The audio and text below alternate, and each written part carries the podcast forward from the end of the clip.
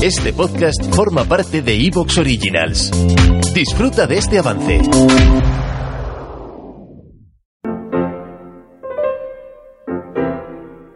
La contrahistoria. Un programa presentado y dirigido por Fernando Díaz Villanueva.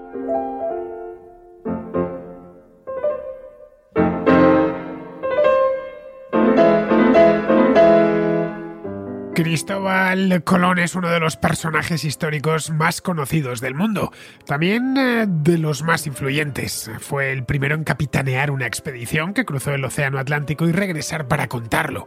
A él eh, se atribuye el descubrimiento de América el 12 de octubre de 1492, un acontecimiento que está bien documentado y que cambió el curso de la historia. De Colón sabemos mucho más que de otros navegantes de su época, que han pasado a la historia con el nombre, el apellido, su participación en algún viaje y poco más.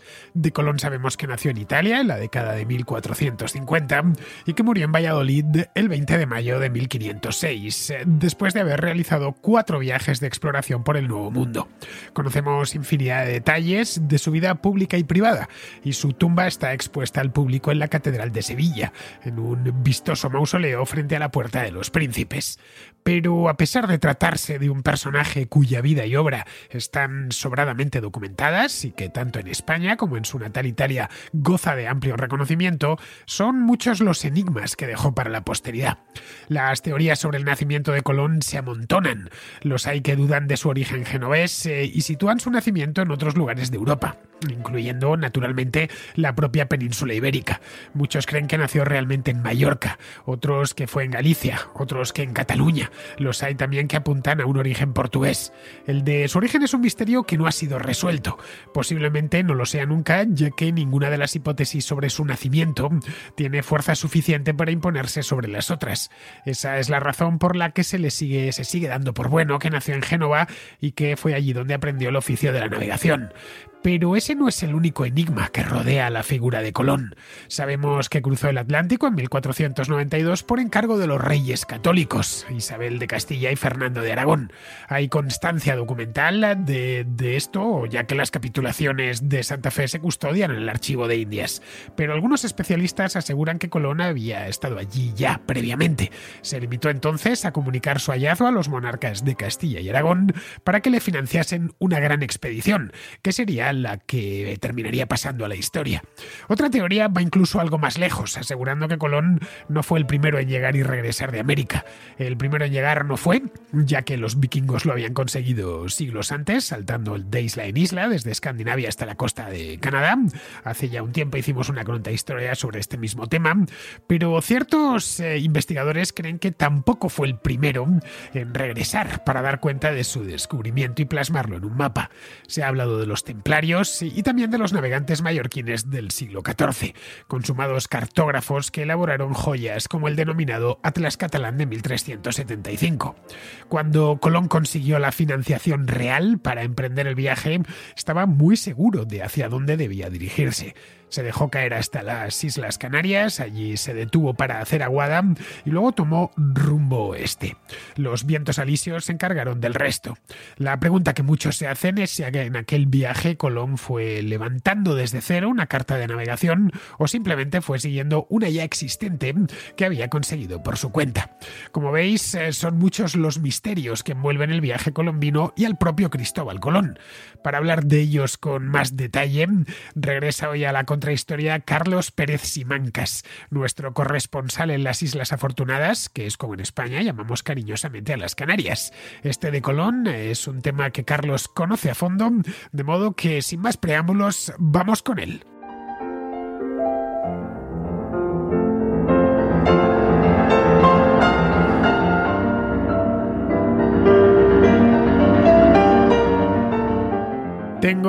Al otro lado, iba a decir de la línea telefónica, pero no es del todo cierto porque Carlos, Carlos está, lo conocéis bien en este canal, Carlos Pérez Simancas es eh, canario, es exactamente de la isla de La Gomera, pero Carlos está en Santa Cruz de Tenerife, que es donde él suele pasar la mayor parte de la semana porque trabaja allí, en la isla de Tenerife.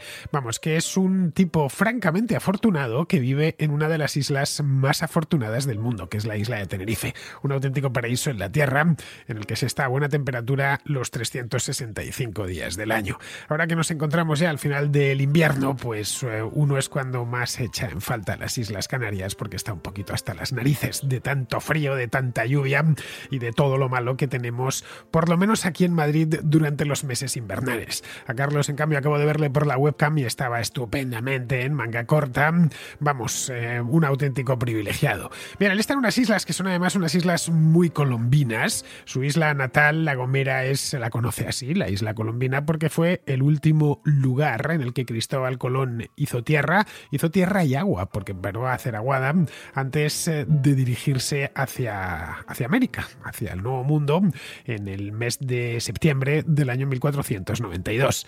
Este tema que nos eh, ha reunido hoy en la contrahistoria, este de los enigmas de Colón, me lo propuso él y la verdad es que hace ya, pues va para dos años, cuando estuve yo por allá por La Gomera por primera vez, porque volví a ir de más tarde, unos meses después, me comentó eso mismo, me estuvo enseñando, me hizo un pequeño tour por eh, San Sebastián de La Gomera, que es una ciudad pequeñita, y me di cuenta de la importancia que había tenido Colón para aquella isla, y en general los viajes colombinos, porque después del de Colón pues vinieron muchísimos viajes más en los que mm, infinidad de navegantes, especialmente españoles, como es lógico, pero también hubo muchísimos navegantes portugueses, pararon en, eh, en las Islas Canarias de camino. Los portugueses tiraban más bien hacia el sur y los españoles tiraban hacia el oeste, hacia América. Bien, pero volviendo con el tema este de Cristóbal Colón, como os decía en la introducción, Cristóbal Colón es un eh, navegante conocidísimo, yo creo que es de las figuras más conocidas de la historia. Si llegásemos, no lo sé, ahora mismo, para mañana a Japón y preguntásemos a un estudiante de secundaria si conoce a Cristóbal Colón, no sé cómo se dirá en japonés, pero pues se dirá de alguna manera parecida. Cristóbal Colón seguramente le conozca y sepa quién es, pues fue el que descubrió América tal vez le y no sepa si era español, sepa precisar si era español o italiano, pues porque para los japoneses, españoles e italianos somos muy parecidos, ¿no? Pero vamos, allá donde vayamos, eh, hay pocos, pocos seres humanos que conoce prácticamente todo el mundo. Uno de ellos es eh, Cristóbal Colón. Sabemos más o menos eh, cuándo nació, a mediados del siglo XV. Sabemos, por supuesto, con mucha certeza cuándo murió, en el año 1506. Murió en Castilla, murió en Valladolid.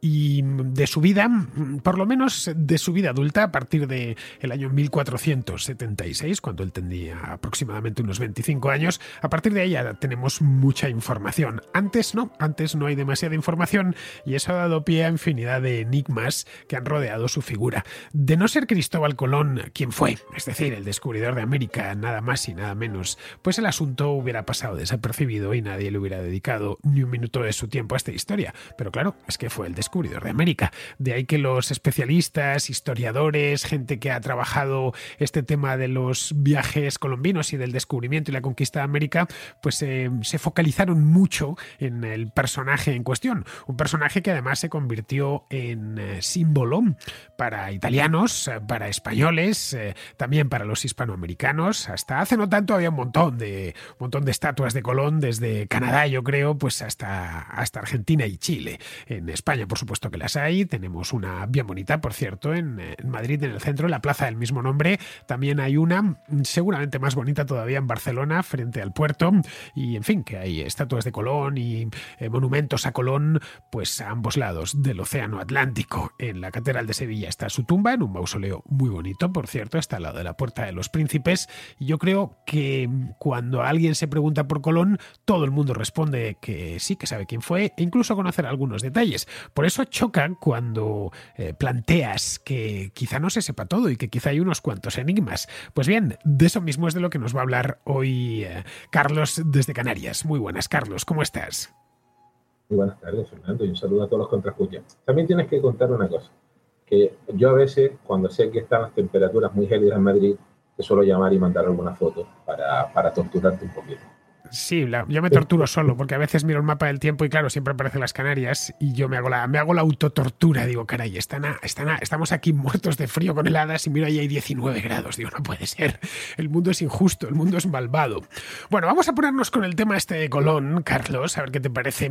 Tú sabes que el primero de los enigmas y el fundamental y el central de todos los enigmas de Colón es eh, dónde nació, es decir, cuál fue su verdadera ciudad de nacimiento. Eh, lo convencional es que nació en Génova en torno al año 1450, se cree que en 1451, pero en fin hay un montón de teorías. Hay gente que dice que nació en Mallorca, otros que nació en Galicia, otros que nació en Portugal, otros que nació en Cataluña también, y esto, mm, claro, son muchos sitios muy distantes entre sí.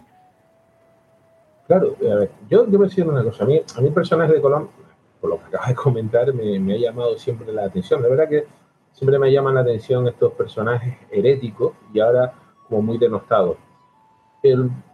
Cuando nosotros hemos estudiado, mm, cuando se estudiaba historia en, la, en la educación pública,